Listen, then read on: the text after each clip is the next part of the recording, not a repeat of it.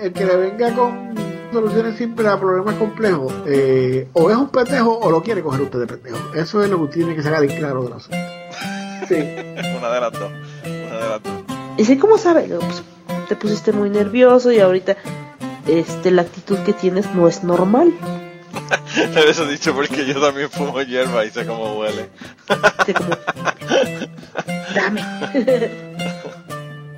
Bienvenidos al podcast cucubano número 232.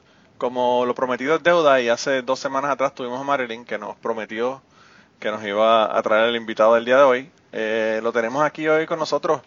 Eh, el invitado se llama Ismael Rodríguez y él está tratando de ver cómo puede hacer un Puerto Rico mejor. Y a mí esos temas siempre me interesan, así que quería tenerlo aquí. ¿Cómo estás, Ismael? Muy bien, Manolo, gracias por tenerme. Eh, hermano, de verdad que la primera pregunta y la pregunta obligada, yo pienso que es ahora en, en el momento histórico en el que vivimos. ¿Tú crees que tengamos un Puerto Rico para cuando lleguen las elecciones con esto del coronavirus y, y todos los problemas que están pasando en Puerto Rico?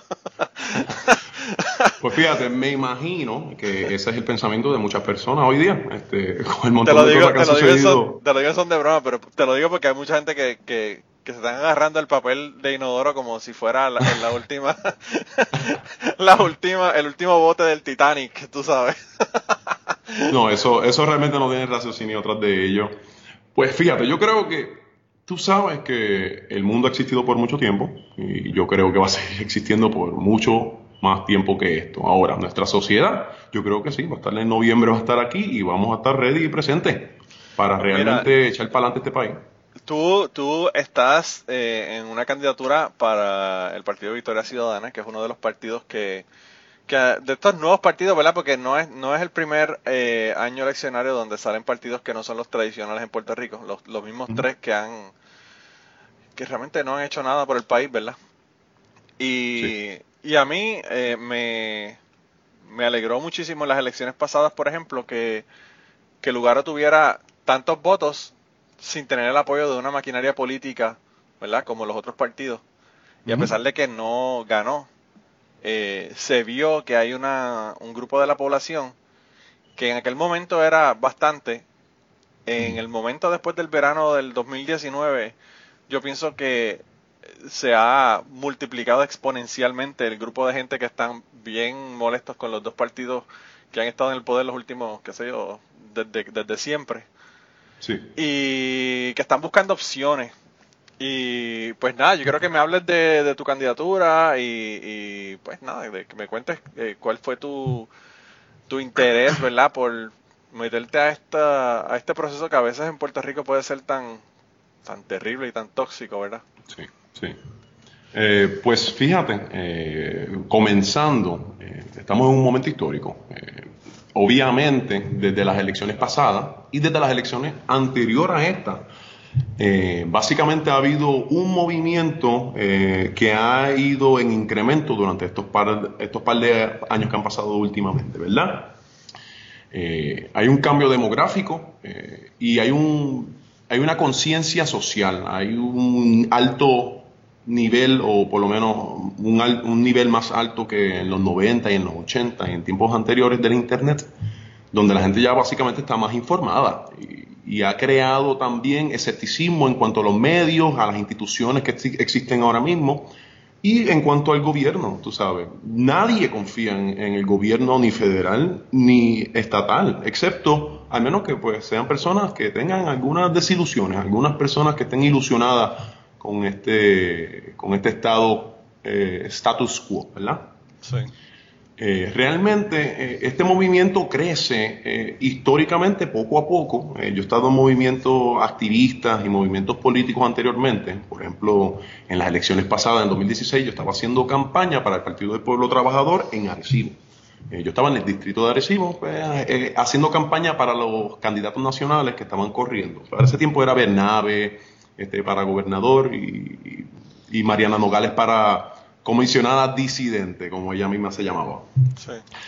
Pues este, entonces también eh, con Lúgaro en el 2016, en el 2015, me disculpo, yo le estaba recogiendo endosos a ella porque yo realmente estaba apoyando cualquier candidatura que sea nueva, que no sea rojo o azul, obviamente. Lo que queremos es separarnos de ese, ese, ese dualismo de, de corrupción, el rojo y el azul. Y entonces pues yo apoyo lo que sea, cualquier cara nueva, yo decía, ¿verdad? Pues entonces, Lugaro obviamente tuvo este, esta, realmente es una victoria histórica, aunque no haya ganado las elecciones. Ah, eso, eso, de eso de verdad que no hay duda, o sea, no hay duda. Eso nadie lo ha hecho antes en el país, punto. No, nunca, jamás. Esto es nuevo, esto es histórico. Y ella lo hizo, así mismo como tú lo dices, en contra de una maquinaria, un engranaje establecido, institucionalizado, de gobiernos corruptos y fraudulentos que ellos obviamente le tiraron tierra y le siguen tirando tierra a ella y a todo el mundo que sea disidente a su, a su discurso. Y con una, y con una maquinaria vaqueada con una cantidad monetaria sustancial, ¿verdad? Porque si se compara... Inacabable. si se, inacabable. Si se compara la cantidad de dinero que le, que le tiraron a las elecciones, los rojos y los azules, en comparación con lo que Lugaro hizo, que básicamente, hermano, me pareció genial el que ella utilizara los medios gratuitos de las redes sociales para, para, para hacer su campaña, ¿verdad? Que fue lo que básicamente ella hizo. Ajá, eso básicamente fue lo que la impulsó a ella. Eh, eh, en la demografía que la puso a ella en el mapa cuando pasaron las elecciones del 2016 fueron esta misma demografía que está ahora mismo surgiendo eh, por su segunda parte. Ahora estas personas que cumplieron 18, 16 años durante estos últimos cuatro años son una cantidad magnífica de personas nuevas que están votando. Y sabes qué? Casi todos son liberales, casi todos son, eh, apoyan, el movimiento Victoria Ciudadana está siendo mayormente apoyado por la juventud.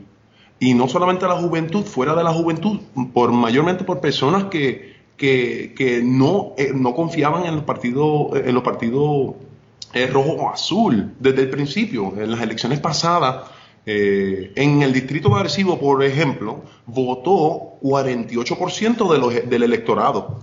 Estamos diciendo que menos de la mitad de las personas en Arecibo votaron, menos de la mitad. La mayoría de la gente en Arecibo no votó.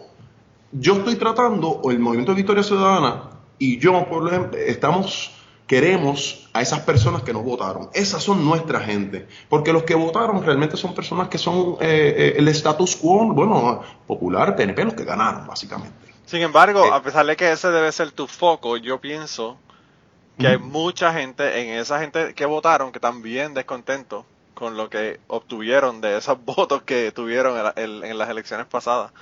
Eso es correcto. Que pues obviamente también puedes, o sea, quizás eh, es como la gente cuando te hablan de los indecisos. Yo no, yo no sé cómo una persona puede ser indeciso o decir que es indeciso en unas elecciones cuando, bueno, o sea, tú puedes decir que no voy a votar, pero indeciso tú tienes tus ideas y sabes qué es lo que tú quieres, ¿verdad? Y cuando tú estás indeciso y, o no quieres votar, no votas porque estás descontento con las dos opciones, que fue lo que pasó aquí en Estados Unidos.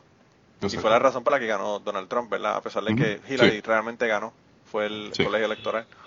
Y ah. entonces, eh, yo pienso que, que Puerto Rico está en una posición eh, donde estos partidos, ¿verdad? Como el de Victoria Ciudadana, tienen unas posibilidades mayores que las que tenía antes, porque ya eh, la cosa ha llegado a un punto, ¿verdad?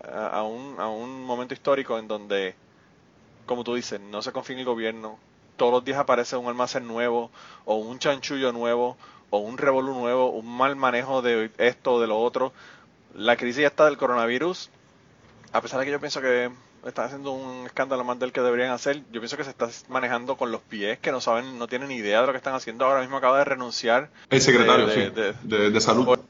O, lo renunciaron, dicen por Bueno, ahí. claro, claro, sí, eso siempre, ah. siempre renuncian antes de que lo saquen para el palca, ¿verdad? Pero, o sea, eh, es una cosa tras otra, ¿verdad? Y nos damos cuenta de que, de que si ponemos al otro partido, que siempre ha estado ahí en el poder, ¿verdad? Porque siempre ha sido un baile entre los rojos y los azules.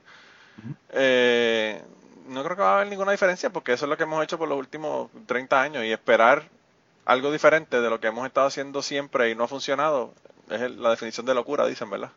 Sí, eso eh, no me acuerdo quién es el que hace la cita, pero no eh, es, un, es, un, es una cita popular que ha corrido por ahí bastantes veces. Sí. Creo que fue Einstein, no estoy seguro, pero. O puede que sea un escritor latinoamericano. Sí, eh, de verdad que no tengo idea yo de quién fue, la, la, dice todo el mundo, por eso es que no sé quién fue el que la dijo. Eh, pero sí, o sea, eh, eh, no sé, yo pienso que, bueno, es el momento de, siempre se habla de, un cambio, de que oh, es tiempo de cambiar, eso incluso, ¿te acuerdas de, es tiempo de cambiar y no cambió un carajo? No, ahora precisamente, no, candidatos en el PNP y en el Popular ahora mismo están poniendo pancartas por ahí que dicen el nuevo cambio o prepárate para el cambio, eh, un, mejor gobierno. Mira, por Dios, llevamos escuchando eso todas nuestras vidas. Yo tengo 34 años. Lástima que no tienen a Juanes cantándole el jingle, ¿verdad? Esta vez. Fíjate que estoy pensando usar a Juanes para, para, para el jingle para mí, desde la camisa negra. Ah, camisa negro. Sí. pues ah. entonces, pues realmente estamos, estamos cansados de esta mierda, brother. Eh, eh, yo eh, me, me, hice accesible eh, para el movimiento Victoria Ciudadana porque yo me hicieron, bueno, realmente yo me hicieron un acercamiento, yo me hice accesible para trabajar como voluntario con ellos porque yo hice lo mismo en el 2016 con el PPT, eh, el cual el PPT a mí me dio también la oportunidad de tomar parte en las asambleas constituyentes de plataforma. Y entonces en Victoria Ciudadana, pues como Victoria Ciudadana es realmente un frente amplio es formado por personas de distintos trasfondos, distintas ideas, escritas a distintos puntos de consenso. ¿sabes? Eh, eh, estos puntos de consenso que, crea la plataforma de nosotros, nosotros le llamamos la agenda urgente. Es una agenda eh, bastante amplia, abarcadora, donde, pues, tú sabes, hay unos deberes urgentes que se están tratando de atender. Se enumeran tres para simplificarlo, obviamente. Tenemos que desarrollar esta plataforma un poquito más porque estamos esperando que el pueblo responda y que eh, tome parte en el desarrollo de estas propuestas y estas ideas. Eh, eh, por ejemplo, los tres deberes urgentes, hay tres enumerados que básicamente uno es el rescate de las instituciones públicas, otro sería la reconstrucción social, económica, ambiental y fiscal, obviamente y la primaria, que básicamente eh, eh, la tercera, es la descolonización. Para mí esa abarca mucho del problema que tenemos en Puerto Rico, social y fiscal. Y económico también, obviamente. Eh, somos una colonia en Puerto Rico. Eso se detalló en el, en el 2016, cuando el presidente Obama firmó la ley promesa en junio, ese junio.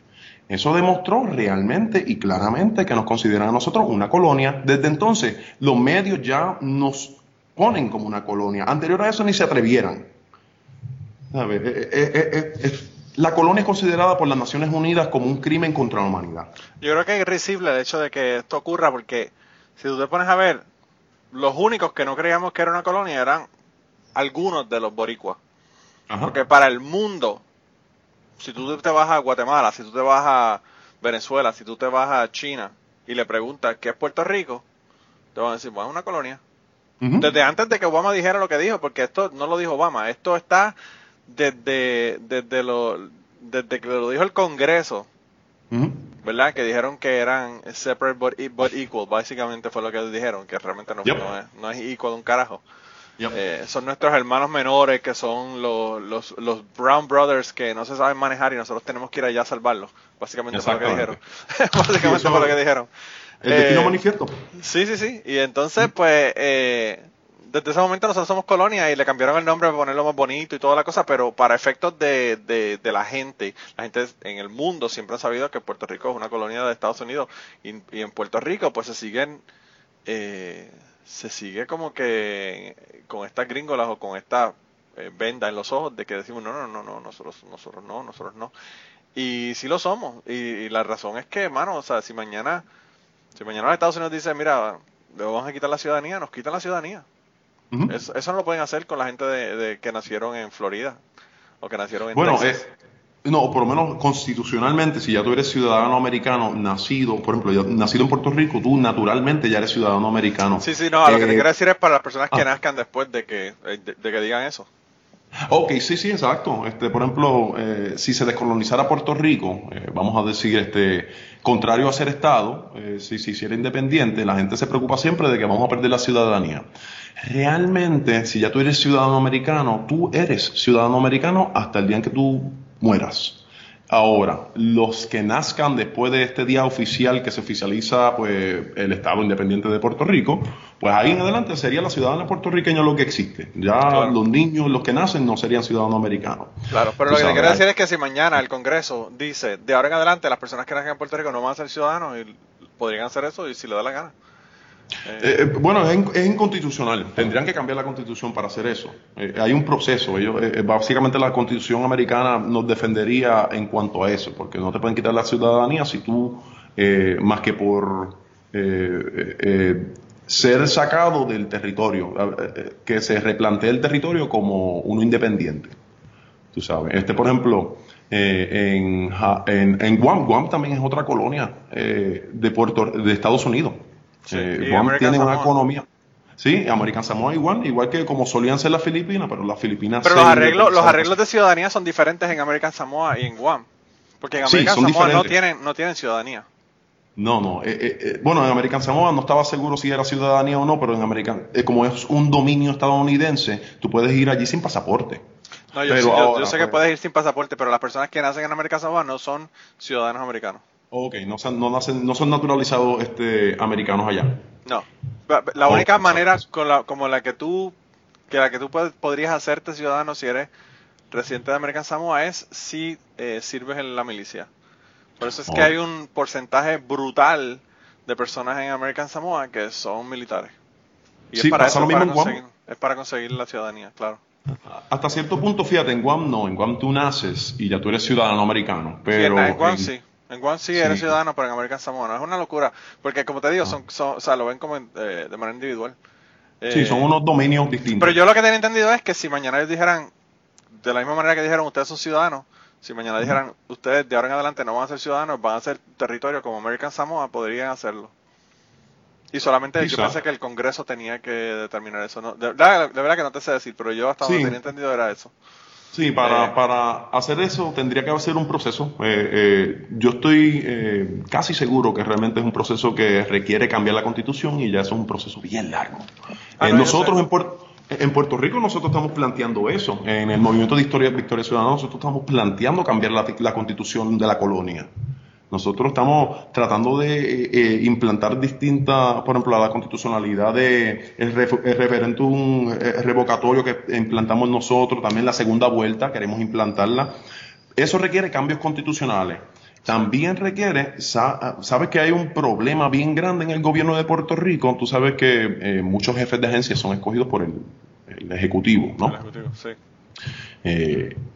Eso realmente en el caso de justicia, como evidente podemos ver, eh, en el caso de Pierluisi y Wanda Vázquez, la actual gobernadora de Puerto Rico, ambos fueron eh, directores del Departamento de Justicia. Y ambos fueron directores del Departamento de Justicia bajo las dos administraciones recientes más corruptas que han existido en la memoria puertorriqueña, los Rosselló. Y entonces, en los 40 ladrones de Rosselló en los 90, que Pierluisi era el, el, director del Departamento de Justicia, escogido por Pedro Rosselló, nunca fueron eh, procesados, no fueron investigados. Entonces, vemos que lo mismo pasó con Wanda Vázquez, pues entonces vemos que eh, hay un conflicto de intereses en, que el Ejecutivo coja a sus líderes de gabinete de distintas agencias porque se protegen a sí mismos. Para uno cambiar eso, uno tiene que cambiar la Constitución. Claro, y el problema es que la Constitución de Puerto Rico eh, es básicamente una copia de la, de la Constitución de los Estados Unidos y lo que establecen es básicamente que puede ser más restrictiva, pero no menos restrictiva que la de los Estados Unidos. O sea que no lo podemos hacer mientras sean ellos quienes decidan. Eh, por lo menos la constitución del Estado Libre Asociado, ya eso sería una asamblea constituyente. Eh, eh, para eso, pues se tiene que crear un proceso alargado. Eso no va a ser de un año para otro. Eso tardaría años en lo que el pueblo puertorriqueño se une, escoge estos líderes, obviamente lo más horizontal posible y representativo posible, de distintos distritos de todo Puerto Rico para hacer estos cambios constitucionales. Pero quien tiene la aprobación final es el Congreso, ¿no? Bueno, la constitución de Puerto Rico fue hecha en Puerto Rico por puertorriqueños, es una copia casi exacta de la constitución americana, pero nosotros tenemos, de acuerdo al Estado Libre Asociado, autonomía para cambiar nuestra constitución. Pero yo lo que tenía entendido, yo, yo tomé una clase de, ley ambiental en, en, la, en la universidad y lo que nos decían es que las leyes o la constitución de Puerto Rico, ¿verdad? Pueden ser más restrictivas que las, que las federales, pero no pueden ser menos. Eh, y entonces lo que, lo que decían es que si tú quieres hacer algo que, que sea más restrictivo o algún cambio, tenía que ser aprobado por el Congreso. Sí. Y tenía que ser aprobado por, por el Congreso, me parece que un 60%. Ok, este, pues eso, los números no estaba, no estoy seguro, por lo menos en la Asamblea Constitucional de Estatus, pues ahí sí tendríamos que buscar una, un aval del Congreso. Y se buscaría fuertemente. Ah, no, y, y, yo pienso que pues, siempre hay posibilidad. tú sabes que cuando los puertorriqueños se unen, se logran cosas, ¿verdad? Por eso fue que la Marina no está en que ya. No, exacto. Eh, y entonces, yo creo que lo más difícil no sería conseguir que el Congreso apruebe algo, sino que los puertorriqueños se unan para que logren eso, ¿verdad? Que a veces es lo, lo, más difícil en la isla. Eso es precisamente lo que hace falta en Puerto Rico. Aquí en Puerto Rico el gobierno ha hecho y deshecho mucho porque en Puerto Rico la gente no se expresa y número dos, no hay solidaridad en las comunidades. Aquí en Puerto Rico estamos acostumbrados al individualismo eh, superfluo, nos encerramos en nuestros carros aislados para ir a todos lados y no tenemos interacción con las personas y ahora menos con los celulares en la mano. Sí, sí, sí, no, y ahora, y ahora todo el mundo tiene audífonos en los oídos ni, ni, te oyen. Sí, eh, exactamente. pero yo, pienso que, yo pienso que sí, que eso... Eh, el problema es que eso va en, detrimento a, a, la calidad de vida y a, y a nosotros como país, ¿verdad? Porque yo estoy seguro que hay muchísimas cosas en las que personas de diferentes partidos en Puerto Rico están de acuerdo. Eh, y por esa desunión o porque la idea se le ocurrió al otro, así que tiene que ser mala y yo voy a estar en contra de esa idea, aunque sea para mi beneficio, ¿verdad? Que eso pasa mucho en Puerto Rico. Eh, y entonces eso lo que hace es que divide a la gente y, como dicen, divide and conquer. Tú divides a la gente y, los tienes ahí sometidos eh, por el resto de la eternidad, ¿verdad? Entonces, cosas, por ejemplo, como, qué sé yo, eh, cosas que, que la mayor parte de las personas en Puerto Rico están de acuerdo ¿verdad? En que no nos está favoreciendo y que la ley de cabotaje y todas estas cosas hay que hay que hacer arreglos y cambios porque nos están estrangulando básicamente. Exactamente. Eh, pues por, yo pienso que todos los partidos pueden estar de acuerdo con esto, pero pues sin embargo no hay esa unión. Y, yo creo que a veces, eh, o sea, nosotros lo vemos cada cuatro años. Un partido dice vamos a hacer tal cosa y el otro partido llega y dice no, esto nada de esto se va a hacer porque eso lo dijo el partido anterior y aunque sea bueno para hacerlo, esto no, no, va, no va a funcionar. Por eso es que las obras y todo tiene que hacerse en cuatro años porque eh, corren el riesgo de que si se es una, una, un plan para seis años, ya corren el riesgo de que, de que dos años de ese plan ya no, ya no se, no se den solamente porque la idea la puso otra persona. Eh, y yo pienso que, pues, como, como decía Macetaminofen eh, en una columna que hizo en el, en el, bueno, no fue en el cárcel, fue antes del cárcel, cuando estaba, estaba en el vocero, y eso dijo que, Puerto Rico era un balde de jueyes. Cuando lo, había un juez que estaba tratando de salir del balde, los otros lo alaban y, lo tiraban de nuevo para el balde para adentro. ¿Es buena analogía? Y a veces nosotros estamos en esa, tú sabes. Eh, eh, nos, tiramos uno al otro. Sí, es terrible, de verdad que, que es terrible. Eh, porque, como te digo, no, no va en contra de nuestros intereses, ¿verdad? Y yo pienso que, fíjate, yo, yo tengo un podcast que se llama De Cachete, que ahora lo comenzamos, lo, comenzamos ahora por, de nuevo por la cuestión de las elecciones. Y, y siempre, siempre que empezamos a hablar de los problemas que hay en Puerto Rico y cómo resolverlos, siempre llegamos al mismo punto. Y el punto es el estatus. Eh, ¿Cómo tú vas a resolver un asunto de, de, la Junta de Control Fiscal, por ejemplo? ¿Cómo vas a resolver un asunto que tú no tienes control, verdad? Porque eso viene desde, desde Estados Unidos. Entonces, eh, yo pienso que eso es lo primero que hay que resolver y el primer problema que nosotros tenemos para resolver eso es que, como te dije, no estamos unidos. Si nosotros dijéramos, vamos a hacer un plebiscito, y lo que resulta de este plebiscito es lo que vamos a ir al Congreso y vamos a decir, mira, queremos que se haga esto, porque, qué sé yo, el 70% de las personas en Puerto Rico dijeron que querían esto. No, ese plebiscito no se va a hacer de esa manera. Lo que dicen es, ok, vamos a ver de qué manera vamos a redactar esto para que el otro partido se joda. Sí, ese es el discurso todo, completamente detrás del plebiscito. El, detrás, el plebiscito solamente, este plebiscito que están tratando de empujar ahora en estas elecciones del 2020, las que empujaron en el 2016, esto es puro discurso para ellos, así como tú lo dijiste, divide and conquer, divide y ganarás. Porque aquí en Puerto Rico, así mismo cuando lo dices, hay que resolver el estatus. Eso es uno de los temas más, eh, eh, eh, donde la gente más se se quiere expresar al respecto, tengan conocimiento o no al respecto. Tú sabes.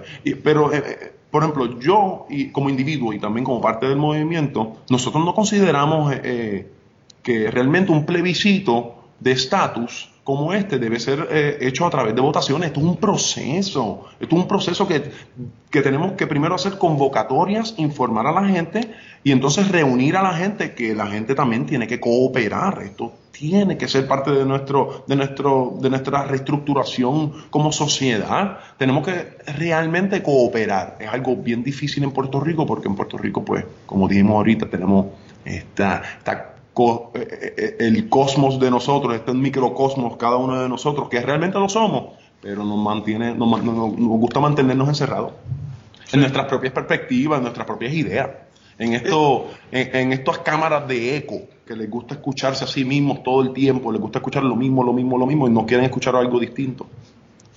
La falta de solidaridad es creación de este sistema político que existe ahora mismo, porque ellos han capitalizado de esto. Yo creo que esa, es la clave. Yo pienso que, que, el sistema que tenemos ahora mismo va en detrimento a nosotros y por 50 años la gente no se dio cuenta de esto. Ahora es que la gente se está dando cuenta de cuál es el problema, ¿verdad? Eh, y es porque pues ha llegado un momento en donde pues eh, no hay dinero y el dinero que hay se lo están robando descaradamente. Eh, y no sé, yo pienso que ahora mismo el gobierno, y te hablo de los dos lados, no te hablo solamente del gobierno que está en el poder, eh, o, el partido que está en el poder, lo que están es viendo básicamente, mira, aquí lo que tenemos que ver ahora es cómo nos vamos a repartir lo que queda. Y entonces es como cuando hay un como cuando hay un Así pareciera verlo, ¿verdad? Como, como, como, cuando hay un riot, que alguien rompe el cristal de Walmart y, y, dicen, bueno, yo no rompí ese cristal, pero ya que está ahí me voy a llevar dos televisores porque ahí todo el mundo está arrancándose y llevándose los televisores, ¿verdad? Y el problema es que el Walmart somos nosotros, loco, nos estamos robando a nosotros mismos, ¿entiendes? Es como si en vez de hacerlo en Walmart, lo estuviera haciendo en tu casa, ¿verdad?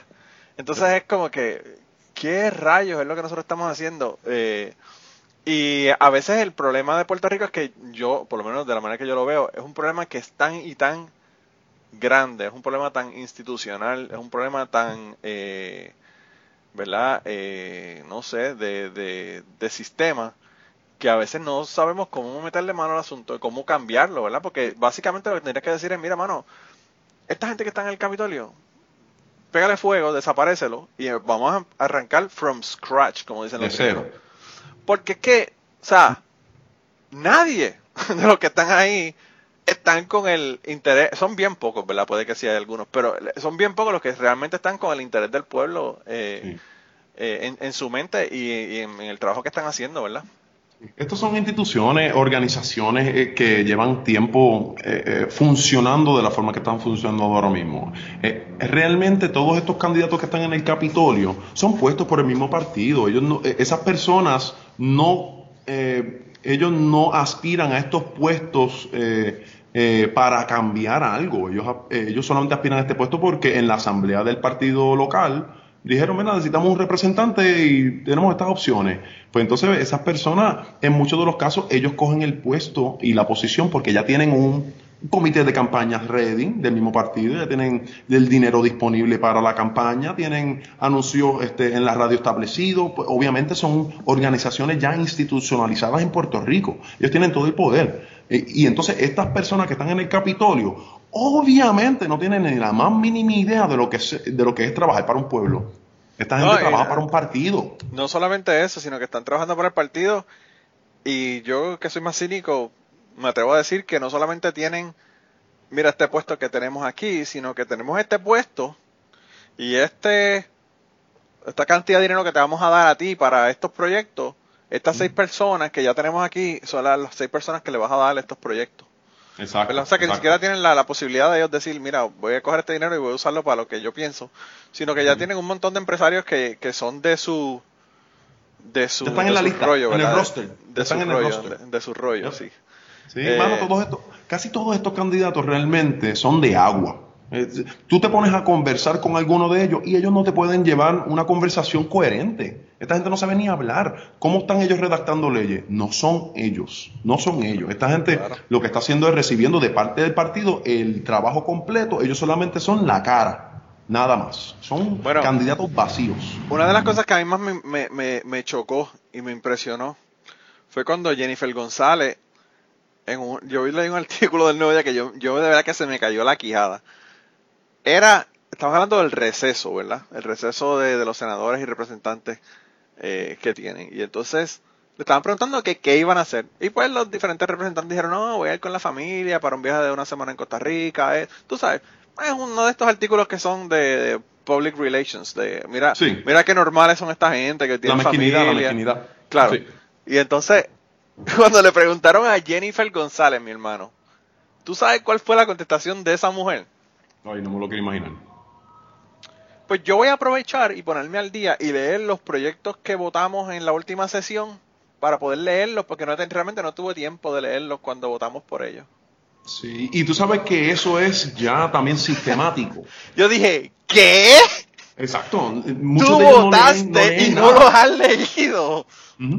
Diablo, mano. Ahí fue que yo dije, no, esto, mano, lo que hay que pegarle fuego y empezar, como te digo, desde cero uno pensaría que sí, uno pensaría que la forma razonable sería abstenerse. Si no has leído el proyecto de ley, pues, pues sería abstenerte. Pero realmente, si tú tienes ese puesto, ¿qué otro trabajo? Obviamente tenemos entendido que cada puesto político, obviamente, es muchísimo trabajo. Pero bueno, hermano, como, tú vas a decir que, como, tú vas a decir que, que, no tienen más que ese trabajo, esta gente están, tienen que hacer los stickers que le van a poner a los suministros que van a llevar para el sur, tienen que ir a la imprenta, tienen que ir al diseño gráfico. eso, son cosas que toman tiempo, mano. Sí, ellos de seguro tienen un equipo que les brega muy bien en todo eso, te lo aseguro. De verdad que yo, pues yo tengo muchas esperanzas de que, de que la gente de verdad que después del verano pasado hayan despertado y y empiecen a darse cuenta de, que tienen que votar para su beneficio, ¿verdad? no para el de los demás. Sí, en Puerto Rico, fíjate, yo estoy, eh, se nota eh, un entusiasmo eh, de las personas. Muchas personas, yo hasta he visto comentarios en Facebook y he, escuchado personas a viva voz diciendo, personas de un poquito mayores, ¿verdad?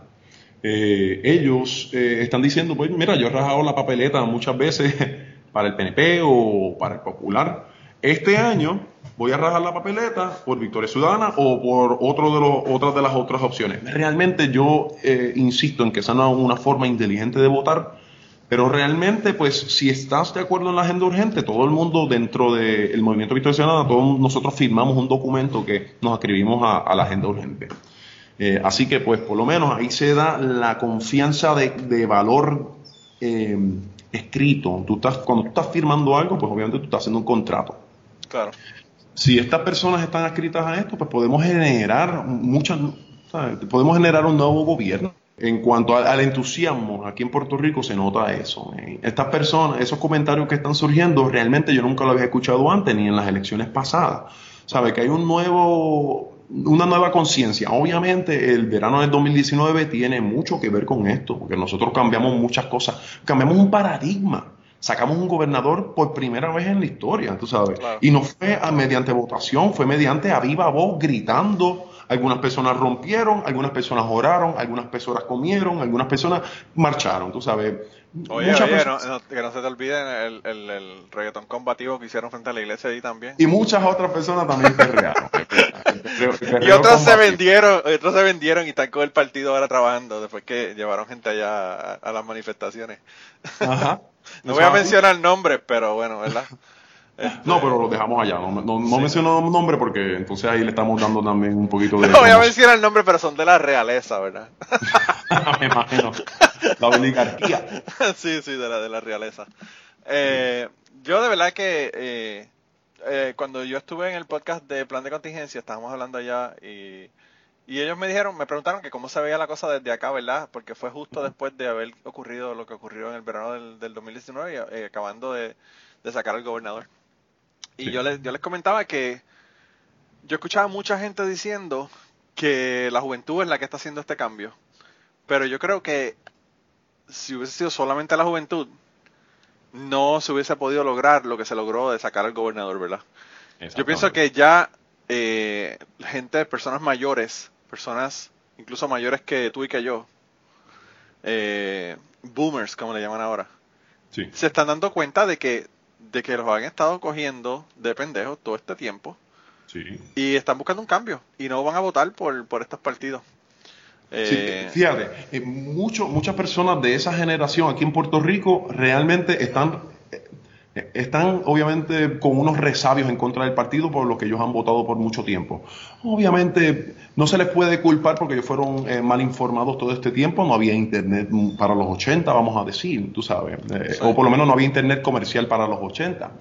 Eh, y estas personas pues fueron influenciadas, pues ellos fueron una crianza de que de, la Guerra Fría, tú sabes, era un mundo bien distinto, tú sabes. Muchas de estas personas te pueden decir a viva voz que ellos pensaban que la Unión Soviética jamás se iba a acabar en su vida y del 89 al 91, boom, ya se acabó la, se cayó la cortina de hierro. ¿Y, cómo se cayó de rápido? que fue el asunto? Exacto, en los 60 nadie pensaría esto, la gente estaba eh, obviamente aguantada a pensar de que este mundo dual de los soviéticos, el socialismo contra el capitalismo, los soviéticos contra los americanos, y esto jamás iba a acabar en la Guerra Fría. Es más, se supone que hubiésemos desaparecido de la faz de este planeta en el 61, pero no pasó, por suerte, obviamente. Mermamos, estoy hablando de la crisis de, crisis de misiles en Cuba. En Cuba, sí, nos dieron, nos dieron uno, unas décadas más, ahora el coronavirus nos va a eliminar a todos.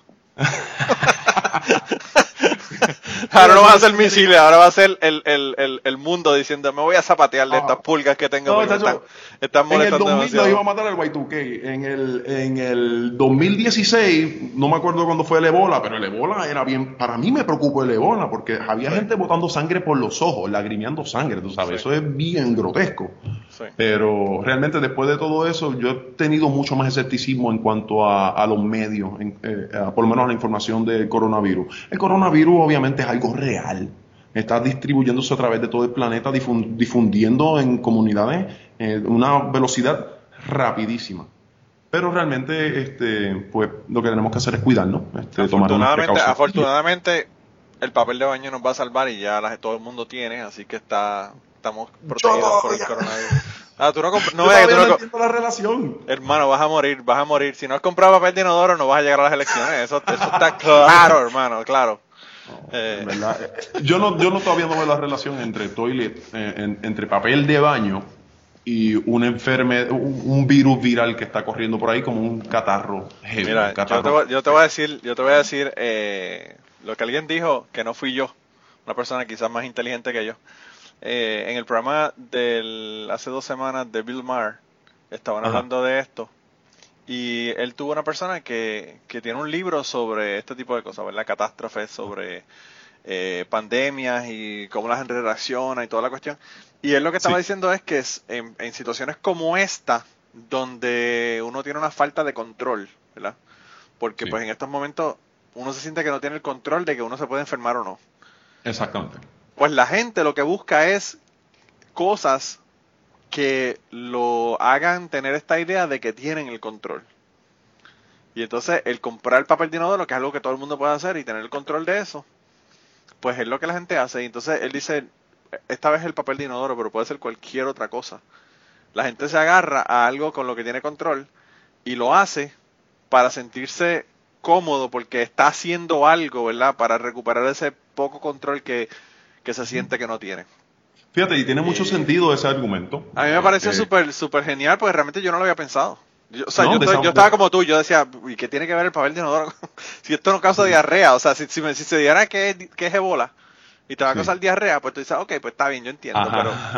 pero exacto, yo entendería que, que hay una, un, un, incremento astronómico de compra de, qué sé yo, eh, eh, pastillas de panadol o, o, vitamina C. Ahí, ahí entiendo, pero el, papel de baño, tiene que haber algo en los medios que haya dado esta idea para tantas personas. O quizás esto es la tendencia, son, nosotros somos eh, animales primales, este, tribales.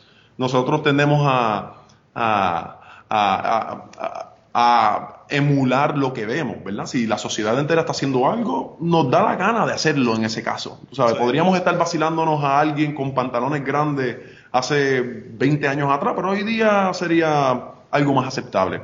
Sí. En este caso sería viceversa, obviamente los pantalones han empequeñecido mientras los años han pasado. Sí, sí, sí, sí. Eso eh, tiene una, como, como el mercado, se expande y se contrae, se expande y se contrae. Ah, es la mejor tecnología, que te lo, te lo digo que es la mejor tecnología. Yo sigo un hombre, yo, yo soy ebanista y soldador, yo siempre estoy para arriba y para abajo moviéndome, doblándome y todo. Y déjame decirte que los maones estirables son la mejor invención que se han creado para alguien que trabaja. Esto es un anuncio no pagado. Yo no tengo, yo no tengo ningún maón ya que no sean de los que se estiran. yo tampoco, yo creo que no. Yo creo que no. Quizás Yo creo que en mi casa, yo creo que en mi casa porque estoy, me, me estoy poniendo más gordo y, y no, no lo siento. pero, pero esos son otros pues, 20 pesos. Yo soy contrario, ¿sabes? Yo no, yo no estoy seguro qué edad tú tienes, pero por lo menos yo tengo 34 y Yo tengo, yo tengo la edad de Marvin, no, no, no, no digas la edad. Ok, porque está bien, se, está se enoja Marvin. Se enojó porque ya dijo, ya en el último episodio dijo que ya, ya sabían su edad. Ah, sí, está bien. Eso no- yo, yo no tengo ningún issue con edades ni nada. No, ella, ella Este, se preocupa por eso y yo no sé por qué, porque ella se ve, ella se ve súper bien. ella se ve hermosísima. No, no solamente se ve hermosísima, sino que se, ve, amo. que se ve jovencísima. Sí, ella se ve muy joven. Este, Vale, güey, te tenía, te tenía que dar primero una amenaza y decirte que tienes que cuidar a esa mujer porque esa mujer es mi hermana y Sí, espero que la trates como se lo merece. Pues yo la trato como una diosa. Esa es lo mejor que me ha sucedido a mí en mi vida. Eh, realmente ella me- a mí me empuja, me motiva, eh, me da un propósito, ¿tú me entiendes? Nosotros estamos... Tú no has visto nuestra casa todavía, no te he conocido personalmente. No, no pero ido por cuando allá. vengas- Cuando vengas por acá vas a ver la casa, ya de seguro te he enviado fotografías y todo. Nosotros hemos estado, hemos estado trabajando muy fuerte en esta casa durante los últimos seis meses. Eh, Esta casa es bien distinta ahora de lo que era hace un año atrás. Sí, no, me mandó la Y- foto de antes, de antes cuando nos reunimos, ¿verdad? Para hacer el podcast anterior que acababa de comprar y ahora y es, es dos cosas completamente diferentes, de verdad.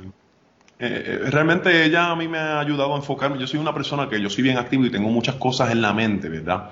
Este, pero ella a mí me ayuda a organizarme, ¿tú me entiendes? Y realmente ella es una persona que a mí, a mí me ha hecho una mejor persona. Eh, eh, me ha enfocado en ciertos propósitos y mira, fíjate, fíjate que esta campaña este, que está surgiendo ahora mismo me hicieron el acercamiento. Yo, eh, cuando el movimiento de Victoria Ciudadana me hizo un acercamiento para tirarme para candidato, si quería, yo hablé con ella y yo primero me puse a... mira, Este, porque yo considero que la opinión de ella es tan importante para mí, ya que tenemos planes juntos, este, nos complementamos uno al otro. Si ella no está dispuesta a, irse en, este, en esta aventura conmigo, pues yo no la haría.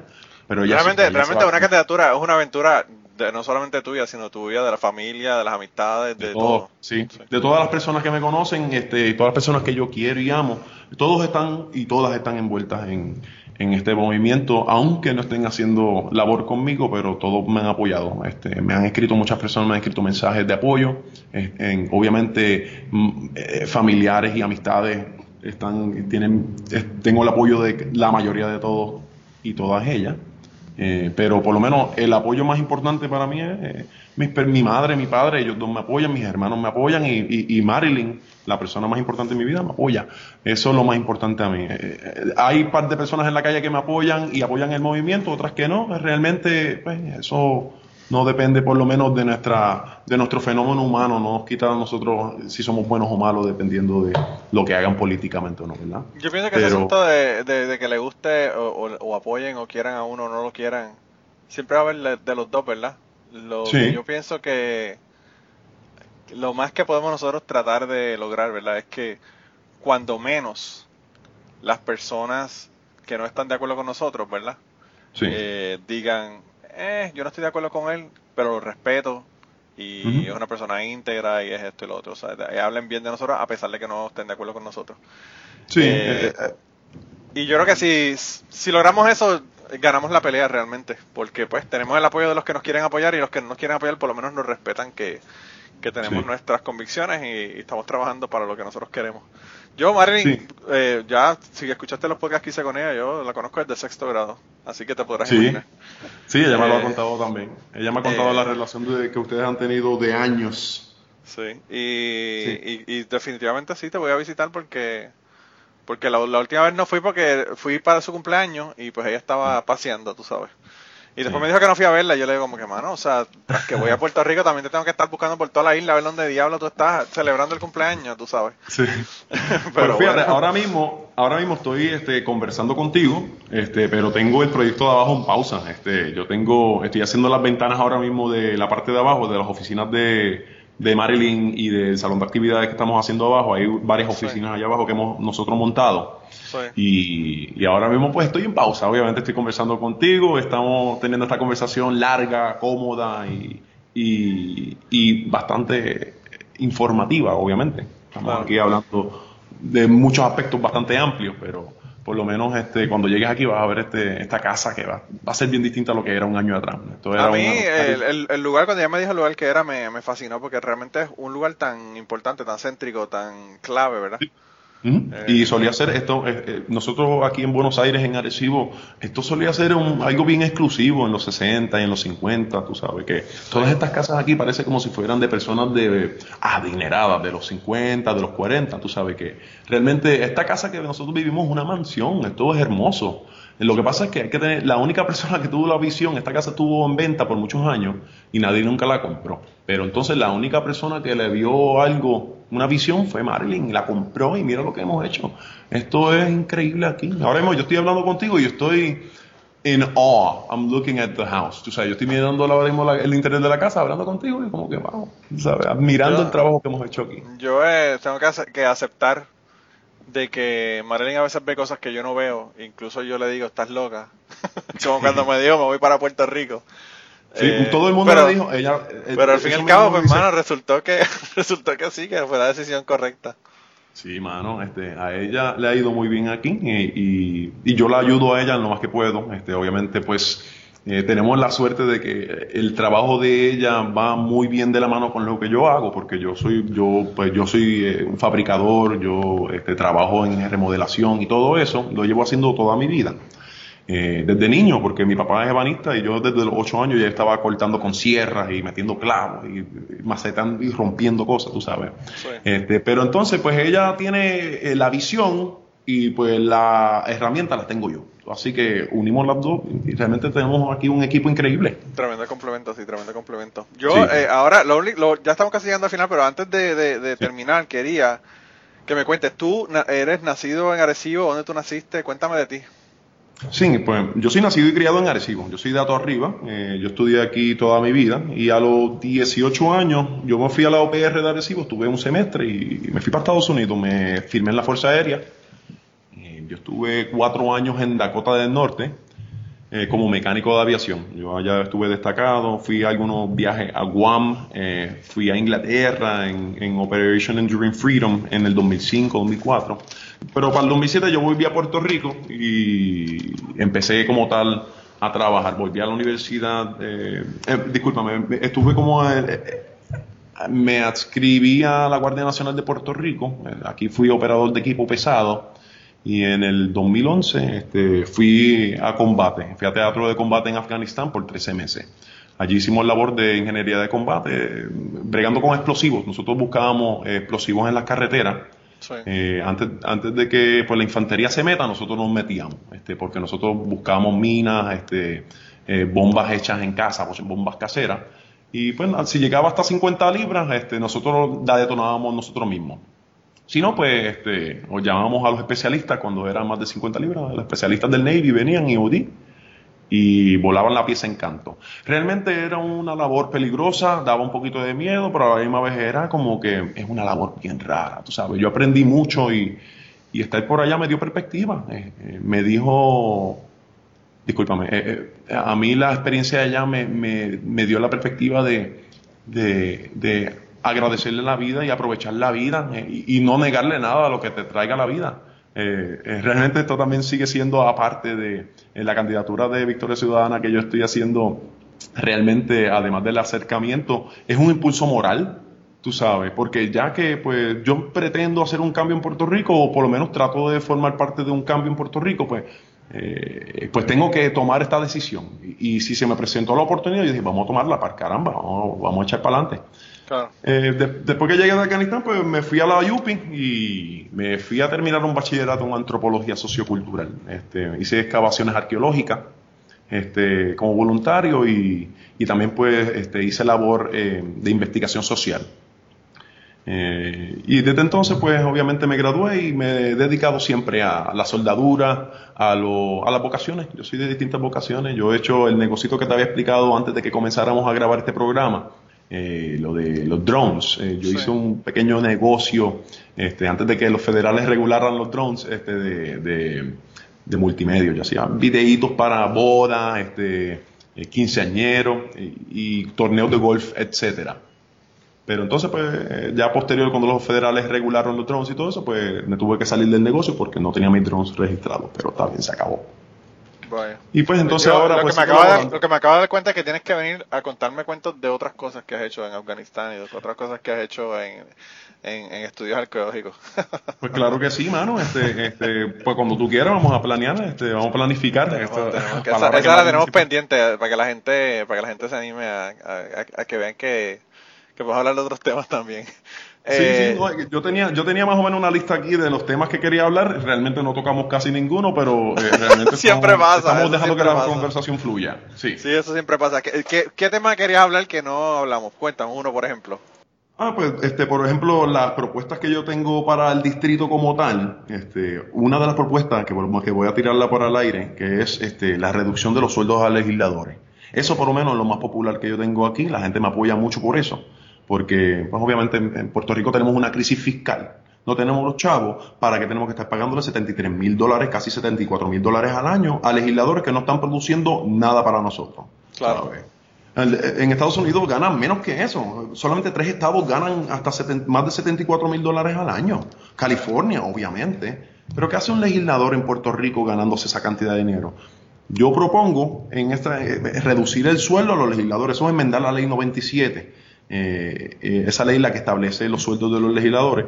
Pero obviamente la gente dice, pues, tú, eso, tú, ¿cómo tú vas a cambiar eso? Pues en lo que se cambia eso, yo lo que quiero es comenzar a hacer una conversación al respecto. Comenzar a hablar de eso. Y Hablando, entonces- hablando de cosas, hablando de cosas que toda la gente de todos los partidos pueden estar de acuerdo, ¿verdad? Eso es una de ellas, por ejemplo. Exactamente. Porque Y- todo el y- mundo, y- no importa el partido, siempre todo el mundo dice lo mismo. Esta gente están ganando eso, ese dinero y no están haciendo nada. Fíjate, cuando yo gane esta candidatura, porque yo sé que yo lo voy a ganar, porque aquí en Arecibo realmente yo soy la única opción que hay, la única opción coherente, claro.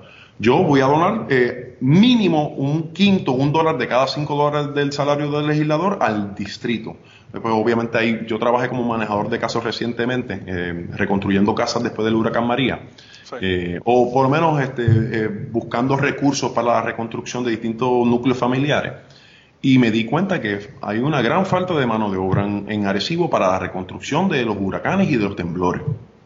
Pues entonces, pues ese dinero, pues yo me consigo un par de muchachos que yo conozco por ahí, que son muy buenos albañiles, que son muy buenos constructores, le doy el dinero a ellos para que ellos hagan la labor dentro del distrito. Tú sabes, una de esas cosas se puede hacer, muchas cosas se pueden hacer con... Yo puedo, eh, mira, realmente yo como, le- como legislador, representante de Arecibo, el dinero completo es del distrito, tú sabes. Eh, mi trabajo es el donativo completo del distrito, pero monetariamente yo creo que se puede hacer algo para demostrar que realmente no hace falta un gran salario para hacer una buena labor. No hace falta eso. Una, para hacer una buena labor lo que requiere es la consideración y el trabajo. Lo que considera que tiene unos constituyentes que está representando y que tiene que echar para adelante a esas personas, que es tu responsabilidad, que ellos tengan eh, una economía, una buena economía garantizada, un buen sistema de salud garantizado, un- seguridad garantizada. Eso es lo que tenemos que asegurarle a la gente. No, y, Pero- y no solamente eso, sino asegurar que el dinero se quede, se quede aquí, ¿verdad? Porque Que se quede. en muchas ocasiones le estamos dando el dinero a un montón de corporaciones que, que se llevan el dinero y al fin y al cabo no lo tenemos. Eh, Sí, se le dan los subsidios. Se le dan Claro. más subsidios a Walmart y a, y a- y a McDonald's que a los agricultores locales. Los mí- agricultores locales tienen... A mí lo que me choca de toda esta cosa, mano, es que, o sea, tú tienes una, un, un legislador, por ejemplo, que se gana esa cantidad de dinero que ya establecimos que para el trabajo que hacen uno no, no, no- es demasiado, es no demasiado. le puede pagar esa cantidad. Pero Ajá. encima de eso, o sea, tú sabes que con la corrupción que, que ocurre en nuestro país, ese no es el salario de ellos.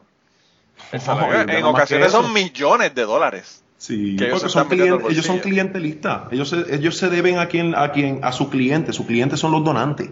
Claro. Y entonces, ellos pues, se deben a ellos y al partido.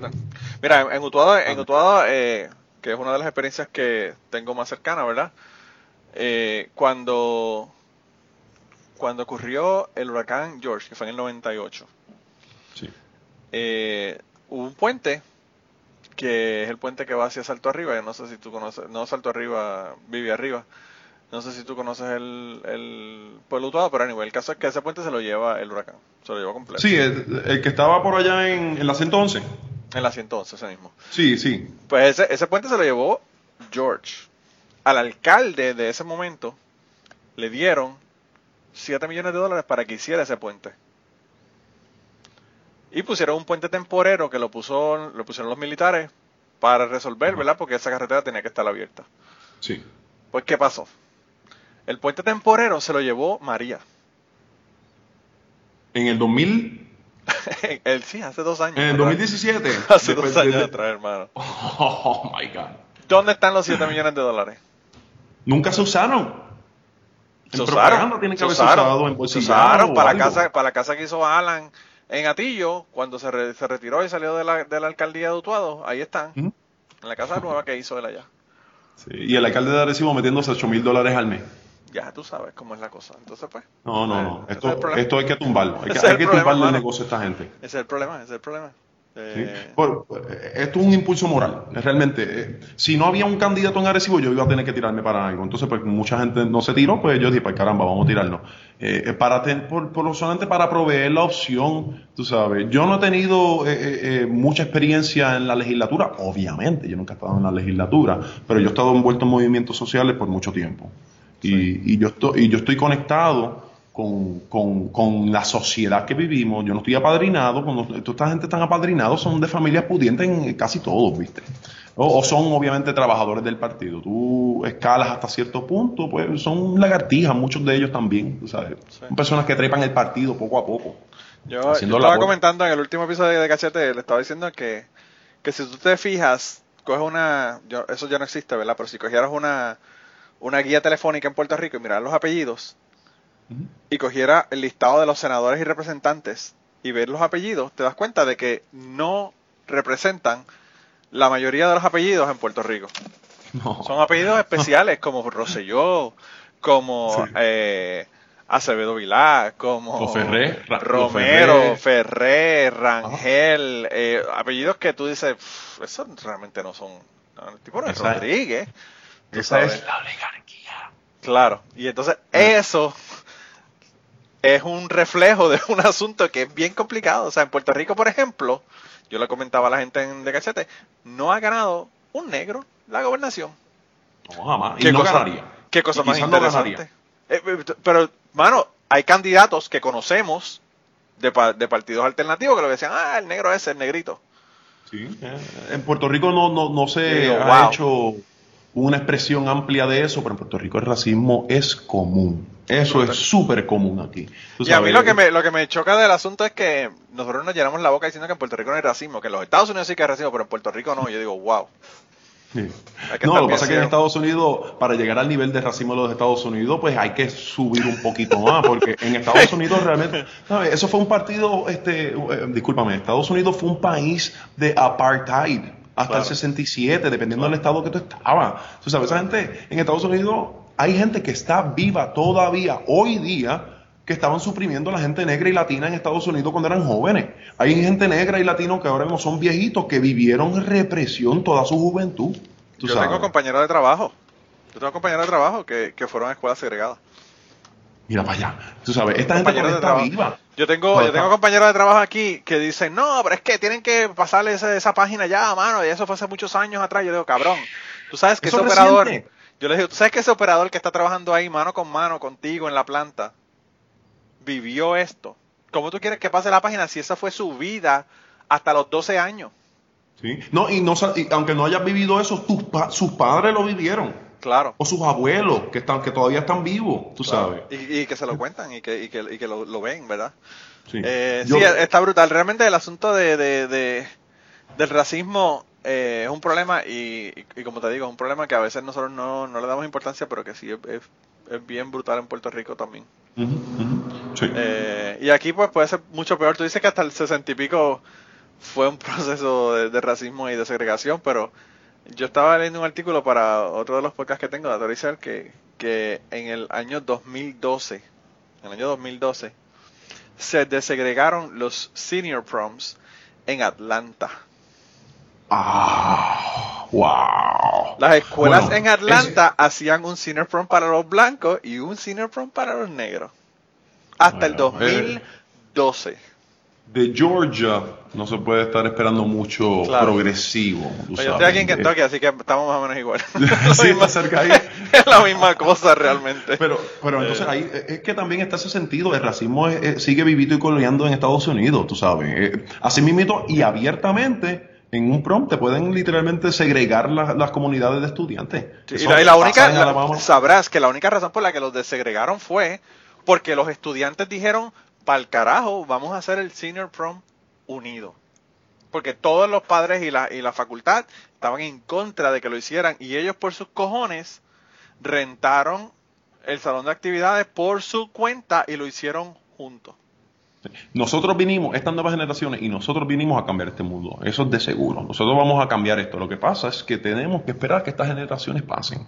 Eso es todo. Pero estos muchachitos de ahora mismo, aunque viste, algunos tienen pues eh, están distraídos con la mezquinidad de Instagram y las fotografías y, y- y la hipersexualidad en los medios, eh, pero por lo menos son una generación más consciente. Se puede notar en la forma que hablan. Yo creo que aún, aún las personas que, eh, que yo lo he notado, yo tengo un hijo de 11 años, eh, No, pero adolescente Yo- ya tiene que estar teniendo pensamientos propios a, a- a- pro- a profundidad de seguro. Claro, y, y yo pues he, he visto, ¿verdad? Que cosas que hay personas de la edad tuya, de la edad mía y de la edad incluso de las personas que tienen veintipico de años, dicen, no, no, porque es que ser gay no es, no es un problema y se pueden casar si quieren, ¿verdad? Por ejemplo, por ponerte un ejemplo. Eh, esas generaciones dicen, esto no es un problema. Mi hijo ni siquiera ve que haya que decir esto no es un problema, porque ya eso ni siquiera es un issue para él. No es un concepto, él no lo considera como un concepto. Ya no, es- ya no es importante. Entonces eso es lo que tenemos que ver. El, el progreso ocurre, estemos nosotros montados en el, en, el, en el carro del progreso o no estemos montados en el carro del progreso. Exacto, exacto. Que- El progreso se mueve ahora. Históricamente sabemos que también las sociedades van, progresan, retrasan, progresan, retrasan. El punto es tratar de mantenernos coherentes. El punto es mantenernos consistentes en, en este cambio. Eso es lo único. Solamente ser consistente y obviamente tener solidaridad en la sociedad. Tenemos que ser solidarios. Sí, sí, yo pienso que esa, yo pienso que esa es la clave. Y en, y en el caso, por ejemplo, de Puerto Rico, donde ya nos dimos cuenta de que para, con el gobierno no se puede contar para nada, No. pues tenemos que nosotros cuidarnos a nosotros entre nosotros y empezar a buscar personas que estén en esa mentalidad de, de estar con nosotros y ayudarnos a nosotros, ¿verdad? Cuando haya, cuando haya que necesitar del gobierno, porque pues el gobierno, eh, uno puede decir lo que uno quiera, pero hay situaciones en las que el gobierno, yo tengo amistades que son anarquistas y creen que el gobierno no debe ni existir, pero eh, el gobierno en muchas situaciones es necesario y, eh, por ejemplo, ahora mismo con el asunto del coronavirus, y pues eh, yo pienso que, que lo importante es poner gente ahí que esté en la misma cabeza que nosotros, ¿verdad? De, de uno eh, echar para adelante. Yo pienso que la, la razón, Sí. como le decía a la gente del plan de contingencia cuando estuve con ellos, el asunto de la juventud de estar en esta es porque cuando yo me criaba, y quizás cuando tú estabas más joven, eh, veíamos posibilidades de que, de que las cosas podían irnos bien. Ahora los jóvenes realmente no están viendo opciones para, para su futuro. Y se han dado cuenta de que, y se han dado cuenta de que ellos o cambian eso, o se atienen a que no van a tener nada, ¿verdad? Exacto. Y entonces pues hay que, hay que uno meterle el, meterle el pecho y, y hacerlo. De verdad que yo, yo te deseo lo mejor en tu candidatura. Y encima de eso, le deseo muchísimo más al partido y, y al cambio, ¿verdad? Porque yo estoy desde acá viendo desde lejos a Puerto Rico y, y cada vez que voy a Puerto Rico lo veo más jodido eh, y sufro el asunto desde acá, ¿verdad? Porque pues mi familia está allá y están viviendo esto, ¿verdad? Sí. Y pues, eh, de verdad que yo espero que, que se logre ese cambio que ustedes de verdad quieren. Gracias. Y, y antes de que cerremos todo esto, por lo menos quiero hacer un llamado a todos tu- eh, tu- tus oyentes, eh, y incluso a ti, Manolo. Eh, nosotros necesitamos a la diáspora para cambiar a Puerto Rico. Para descolonizar a Puerto Rico necesitamos que la diáspora en Estados Unidos puertorriqueña ejerza presión en el Congreso. Necesitamos que llamen a sus representantes, a sus senadores, literalmente, para entonces poder ejercer presión en la descolonización de Puerto Rico cuando comencemos este proceso de Asamblea Constitucional de Estatus. Tenemos Yo- que hacer esto. Yo, yo escribo cartas y llamo a mis representantes todo el tiempo. Sobre Exacto. todo porque yo vivo en Kentucky. ¿Tú sabes quiénes son mis representantes y, mi- y mis senadores? Um, tú, creo que tú tienes a Mitch McConnell. Mitch McConnell, mi hermano. Exacto. Satanás, McConnell. eh, Satanás es el tipo que yo le voto en contra todo- en todas las elecciones aquí.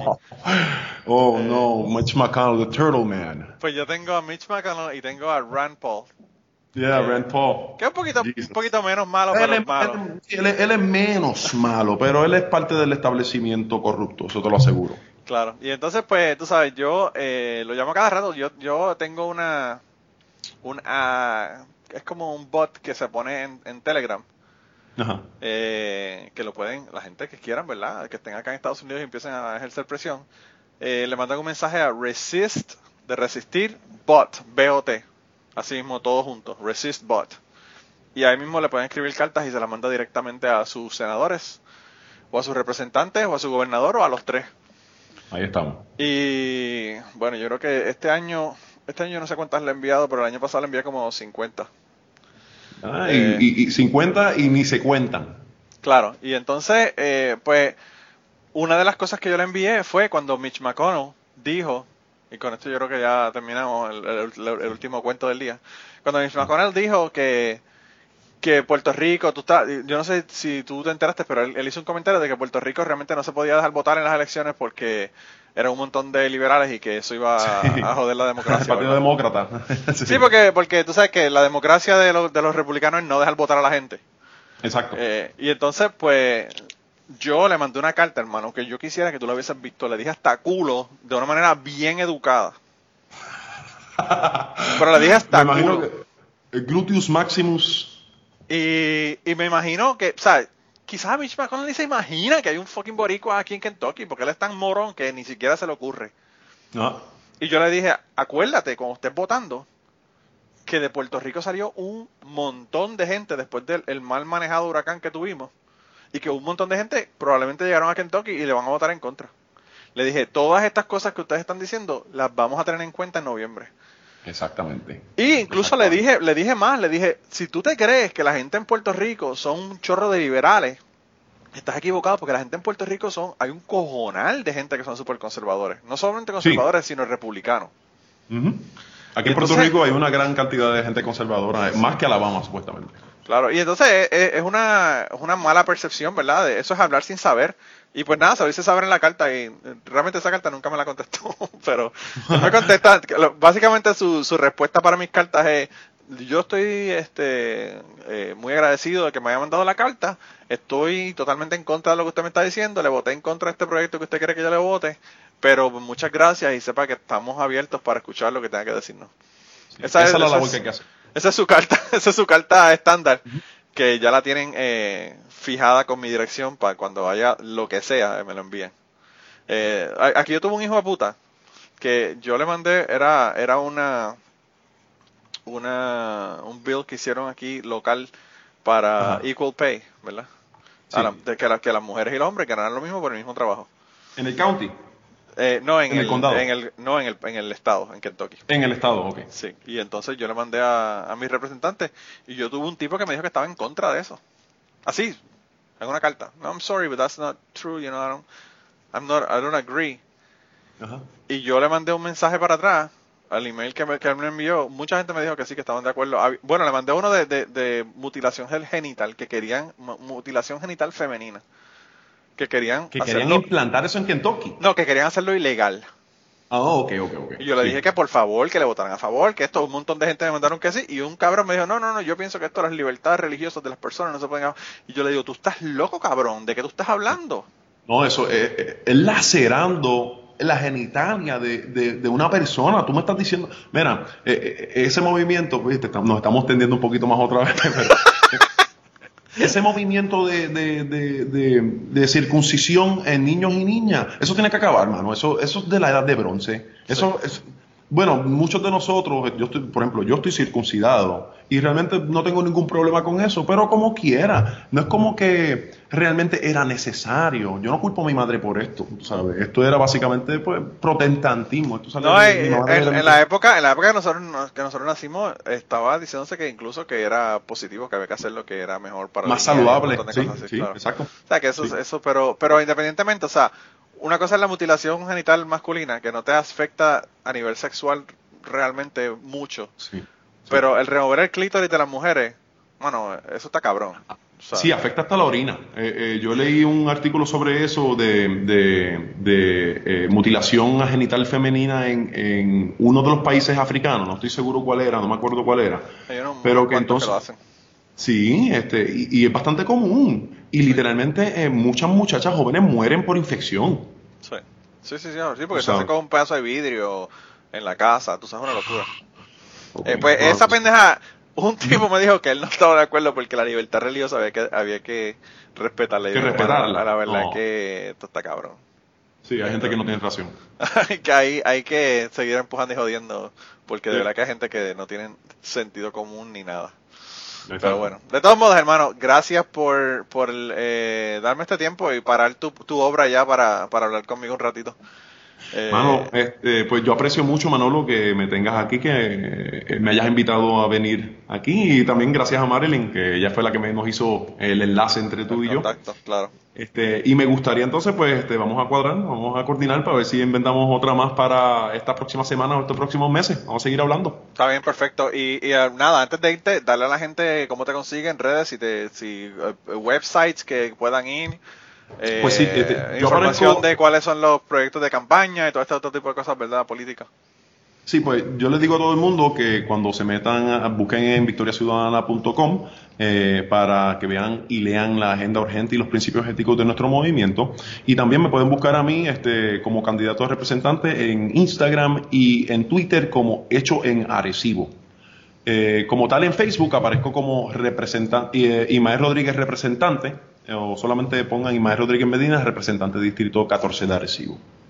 Bueno, pues ya saben la gente dónde conseguirte. Yo en Puerto Rico solamente tengo como un 30% de la audiencia, el resto están, la mayor parte de los Estados Unidos allá, pero como tú Sí. dices, hay que trabajar en, en ambos lados del, del Atlántico para uno eh, poder lograr cosas, ¿verdad? Así que el hecho de que no estén en. Puerto Rico y no puedan votar, no quiere decir que no estén trabajando para, para mejorar el asunto que, que está ocurriendo en Puerto Rico, ¿verdad?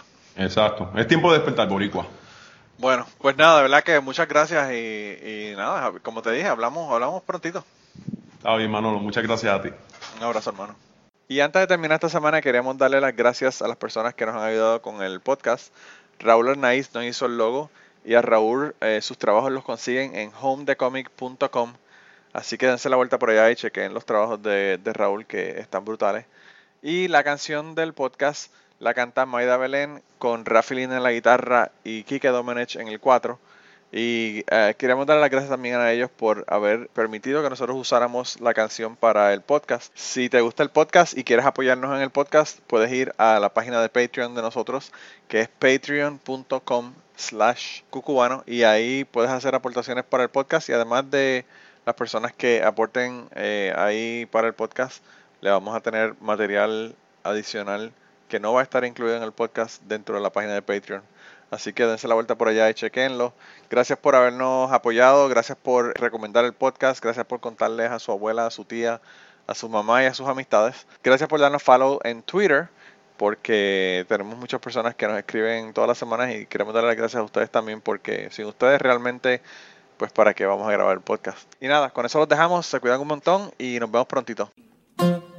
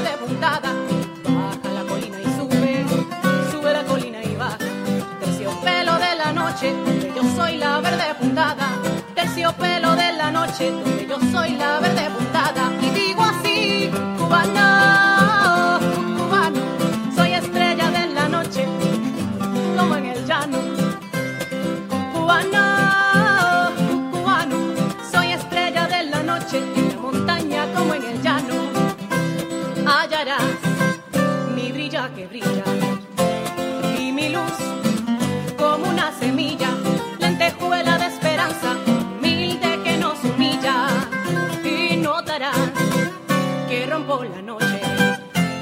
Donde voy, soy luz que te asombra.